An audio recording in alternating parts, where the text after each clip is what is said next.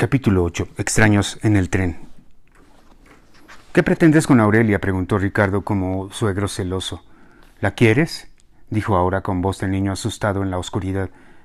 Billy ni siquiera parpadeó. Sí, sí la quiero, Ricardo, la quiero mucho, me, me parece una chava increíble.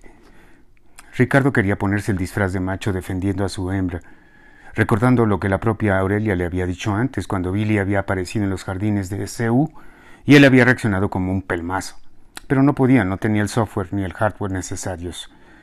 Fingió rudeza, golpeó la mesa con fuerza y al hacerlo le dolió y tuvo un rictus. Billy imaginó que el organismo cibernético que al organismo cibernético se le verían los cables. Es que no es justo, no es justo, repitió como si le hubieran rayado el disco duro. Aurelia es mía, es mía. De nuevo, la unidad de memoria estaba siendo redundante. Billy no sabía qué decirle a ese pobre muchacho que parecía mujer histérica en un barco que se estaba hundiendo. Lo siento, Ricardo, de verdad no sé qué decirte, me enamoré de ella. De hecho, enloquecí por ella. Pero si la acabas de conocer y yo, yo, yo llevo años, parecía que le estaba saliendo humo de la cabeza, pero si el sistema se estuviera sobrecalentando. No, no se vale. Yo he estado enamorado de ella desde hace mucho tiempo y llegas tú y me la quitas en un instante. Hubo una larga pausa. A Billy le dieron ganas de abrazarlo para que llorara en su esternón. En efecto, parecía que la tarjeta madre estaba derritiéndose. ¿Y ella? ¿Qué siente ella por ti? Su voz se quebró como la economía de los Estados Unidos. No estoy muy seguro, pero creo que sí, sí, sí hay algo. Ricardo dejó un litro de mocos en una servilleta de papel. Respiró. Billy miró, los húmedos ojos de Ricardo y se dio cuenta de que ese muchacho era humano y que no consumía aceite automotriz. Se puso de pie y solo dijo Entonces no seas pendejo y lucha por ella. Billy se quedó perplejo, rimaba con pendejo. Ricardo, antes de que emprendiera la retirada, se volteó teatralmente hacia el exmillonario. Pero te juro que si le rompes el corazón a Aurelia, te mato. Dio otra vueltecita de ballet clásico y antes de salir del recinto se tropezó con una mesa, una silla y dos chavas que venían entrando, mirando las pantallas de sus dispositivos móviles. Ricardo dejó una estela de lágrimas. Vicky y Aurelia miraban al mismo tiempo, abriendo los ojos como caricaturas japonesas, el boquete en la casa de los exvecinos. A través del agujero se podía ver la estancia de Arcadio y ellas se preguntaron qué había pasado. El Valiant no estaba. Vicky iba a tocar la puerta de la casa, aunque el hoyo lo hacía innecesario, cuando la Yolis, otra vecina, se acercó a saludarlas. Muy amable ella. Todos en la calle Oro sabían que Vicky se había sacado varios millones en el chispazo. Todos también sabían lo que había pasado en la casa de Arcadio.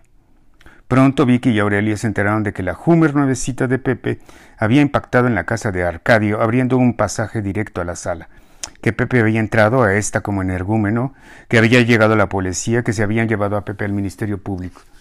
Vicky, muy desconcertada, preguntó por qué. La vecina no sabía, lo único que podía decir es que Pepe quería matar a Arcadio, y por un pelo y lo logra. El Valiant de Arcadio eructó dos veces y se detuvo. Echó bocanadas de humo blanco. Con la inercia, sin embargo, Arcadio logró conducir el macaneado vehículo a una calle adyacente. Arcadio estaba desesperado porque su compadre no había dado color con lo de la lana, o sea que ni fu ni fan, en otras palabras, no había pagado su millón de pesos. No sabía qué hacer.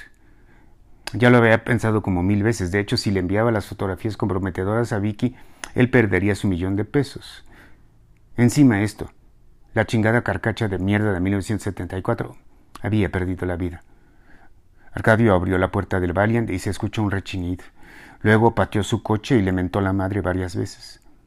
Al abrir el cofre, otra densa nube, esta de vapor de agua, emergió del motor como fumarola en Islandia. Era evidente que su Valiant se había sobrecalentado como tantas otras veces. El pensamiento de tener el millón de pesos en la bolsa puso a Arcadio de buen humor. Se compraría un coche nuevo y tiraría al estúpido Valiant por una de las barrancas de Santa Fe. Mm, ¿Cuánto costará una Hummer como la que el compadre embarró en mi casa? pensó Aurelio, sintiéndose cada vez mejor. Lo primero que sintió fue un golpe en la espalda. Luego algo caliente, como una brasa. En instantes empezó a sentir un dolor que provenía de uno de sus costados. Era el pulmón. No sabía qué estaba pasando, pero ya no podía respirar. Segundos después otro fogonazo y otro. Quiso voltearse para descifrar qué estaba pasando, y ya no tenía fuerzas. Sintió que la camisa se mojaba en su espalda y las piernas ya no los sostuvieron más. Las rodillas se doblaron y su cabeza se golpeó con el borde del cofre de la carcacha y rebotó como pelota de básquet. Arcadio sintió que se le caía un diente o varios o todos. Al final su cabeza se fue para atrás y quedó como en cuclillas. En los últimos momentos de su vida se dio cuenta de la presencia de una mujer que lo miraba con un gesto neutro. Tenía un cuchillo en la mano. Estaba lleno de sangre. La última palabra que pronunció Arcadio en su vida fue ¿Usted? Arcadio murió confundido. Olga había cumplido su parte del acuerdo. Faltaba Pepe. Caía la tarde en el valle de Anáhuac con un cielo azul inédito que tenía mucho que agradecerle al viento crónico del occidente. Billy luchaba por recibir las últimas lengüetadas de irradiación solar, sentado en el jardín de su casa en Disqueflor del Loto, pensando en, lo que le había dicho Aurelia en el metrobús y en la brevísima conversación con el patético de Ricardo Cuello de Tortuga. No seas pendejo, había recomendado el poeta de pacotilla. Billy había puesto a pensar a Aurelia con la pregunta ¿y quién eres tú en realidad? sin darse cuenta de la paradoja. ¿Cómo es que el joven Santibáñez estaba enamorado de Aurelia si ni ella misma sabía quién era? Lo había dicho el propio Ricardo. Se acaban de conocer. Billy sabía que la joven era mucho más que sus panfletos anticapitalistas, pero no era justamente la pasión con la que Aurelia tiraba sus rollos sociales lo que lo había enamorado como imbécil. No había surgido su amor por ella del hecho de que era única, original, excepcional. Billy estaba decidido a tomar en cuenta el consejo de Ricardo de no ser pendejo. Guillermo Santibáñez caminaba hacia la puerta corrediza que conducía a la estancia desde el jardín cuando Hernán estaba por salir y contarle a su hijo la noticia de última hora, que le había dicho a Vicky que la amaba. Hacía mucho que Hernán no era tan feliz. Ambos hombres se tumbaron en el pasto para hablar de sus amores y de las mujeres que habían dejado en el camino. Caroline, cuyo destino era más o menos incierto, aunque seguramente debatieron ambos, se habría ido a vivir con su madre en Ciudad Satélite, y Nadia, que estaría tranquila, tranquila de verdad, en una institución psiquiátrica carísima en los Estados Unidos de América. Ya no sentían culpa por ellas, o quizá la culpa había sido opacada por la indomable fuerza del amor. Uf, qué frase.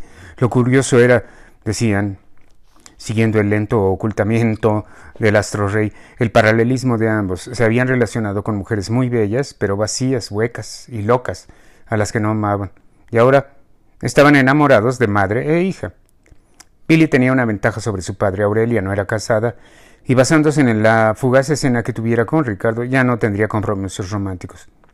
Hernán, por su parte, tenía la gigantesca desventaja de que Vicky estaba casada y con un tipo que era capaz de convertirlo en ceviche. Ya aparecía Venus en el firmamento, reflejando la luz del sol y posicionándose frente a ellos, orgullosa en el azul, anaranjado y rojo. Hernán entristeció. Su valentía de haberle dicho a Vicky que la amaba era opacada por un desconcierto, su hija Valeria. Billy miró a su padre, bañado en anaranjado, con los rayos de luz, y le dijo que sinceramente no creía que su hermana tuviera remedio. Hernán le dijo a Billy que no podía aceptar que Valeria no tuviera remedio, era su hija. Él la había engendrado, él había decidido que naciera, y no podía de buenas a primeras abandonarla a su suerte problema financiero de los Santibáñez había sido una sacudida para esa familia y había logrado una novísima, fresca e importante forma de conciencia en los varones. Es decir, el terremoto tenía que servir de algo. Era una frase hecha, pero muy cierta. Hay que aprender de los errores.